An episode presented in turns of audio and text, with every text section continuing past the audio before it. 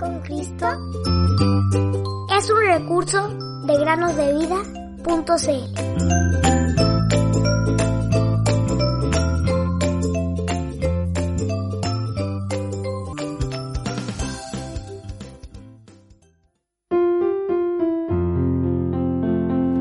Encomienda a Jehová tu camino y confía en él, y él hará. Salmos capítulo 37, versículo 5. Hola queridos amigos y amigas que nos escuchan en el podcast Cada día con Cristo. Sean bienvenidos a una nueva meditación. El día de hoy queremos hablarles en primer lugar de un animal muy particular. Nuestros amigos y amigas que nos escuchan de Venezuela probablemente han oído hablar de él, porque habita en aquel país. Se trata del guácharo, también conocido como ave de las cavernas o pájaro aceitoso. Y como les dije anteriormente, vive particularmente en Venezuela y en algunas partes de Colombia. Hasta la fecha, es la única ave que se conoce en todo el mundo que anida y empolla a sus polluelos en total oscuridad. Sus nidos se encuentran cerca de 600 metros hacia adentro de una cueva muy grande. Allí pasan todo el día y salen solamente de noche, como bandadas de grandes murciélagos para buscar su comida.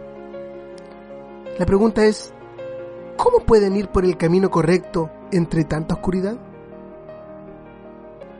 El guácharo está dotado con un tipo de sonar natural, el cual produce un sonido de tic-tac mientras vuelan.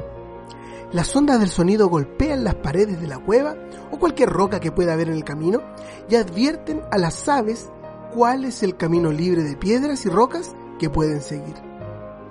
Hace algunos años atrás, un científico naturalista hizo algunos experimentos con algunas de estas aves, aplicándoles unos tapones para tapar su audición. Las pobres aves revoloteaban desesperadas y se golpeaban contra las paredes. Habían perdido todo el sentido de la dirección. Nosotros también vivimos en un mundo de profunda oscuridad espiritual. Pero nosotros tenemos una guía mucho más maravillosa. Se trata del Espíritu Santo, el cual nos habla a través de la palabra de Dios. Si nos ponemos tapones de pecado y mundanalidad, entonces no podremos escuchar lo que Él tiene para decirnos.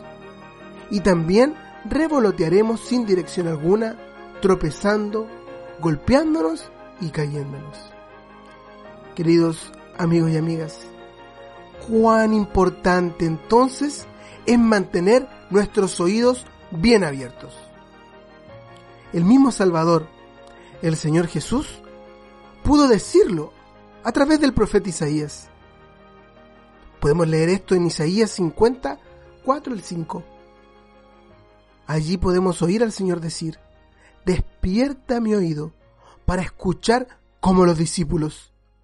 El Señor Dios me ha abierto el oído y no fui desobediente ni me volví atrás. Cuán importante para nosotros también dejar que nuestros oídos estén libres para oír como los discípulos, como aprendices, y luego ser obedientes y seguir el camino que Él nos ha marcado. Que todos puedan, queridos amigos y amigas que nos escuchan, seguir el camino trazado por el Señor Jesús en su palabra. Fija